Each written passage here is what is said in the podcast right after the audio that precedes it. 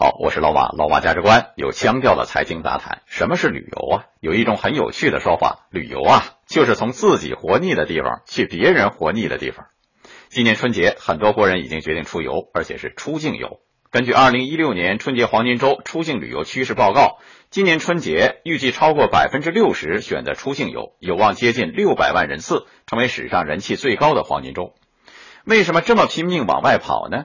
中国游客有走出去的需要。恰好全世界都创造便利，欢迎中国游客前去。你看，多个国家对华签证政策进一步宽松，那是相当的热情好客，张开双臂欢迎，快来吧，快来吧，到我们国家来玩。比如，在二零一六年年初，英法对华签证相继落地后，同样为了争夺中国游客，日韩两国在对华签证政策方面也进一步放宽，尤其是韩国。今年居然针对中国游客开展了送微信红包活动，哎，收看某韩国明星出演的韩国游宣传片可以领到压岁钱。不过目的也再明显不过，无利不起早啊！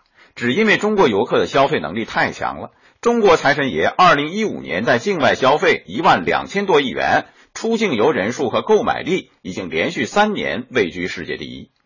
就拿日本、韩国这两个周边国家来说吧。财神爷给日韩送去了大量的真金白银。据相关数据统计，二零一五年中国游客在韩国消费总额二百二十亿美元，占韩国 GDP 的百分之二点六；而中国游客在日本消费总额呢，五百七十五亿元人民币，占日本所有游客消费总额的一半。对此您怎么看？欢迎通过微信公众号“老马价值观”说一说，也欢迎收看在爱奇艺播出的《老马价值观》同名视频。周一到周五有腔调的财经杂谈，老马价值观。欢迎继续收听老马价值观。面对肥水外流，我们慨叹国人强大的购买力，也会发现我们的需求和供给已经严重不匹配。国人的消费需求已经上升到了新高度，产业升级却没有跟上，非通过海淘来满足需求不可。要想肥水回流啊，国货当自强。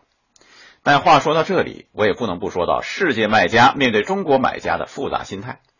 我还记得去巴厘岛的时候，去某家购物商场看到洗手间的告示很特别，一份告示写着“是扯卫生纸，不是扯哈达”，另一份告示“美丽的人停留的位子也很美丽，这里是有很多国家的人访问的地方，您的形象代表您的国家。”话说的似乎很客气，但看了心里很不是滋味。这个提示只有中文，没有其他种文字，显然只针对中国游客。很多人说，如今在国外啊，中文提示越来越多，说明他们很重视中国游客。但见到中文未必都是好事儿，赚了你的钱却未必看得起你。当中国买家给人家送去大量现金，带回一大堆东西时，未必包括别人对你的尊重。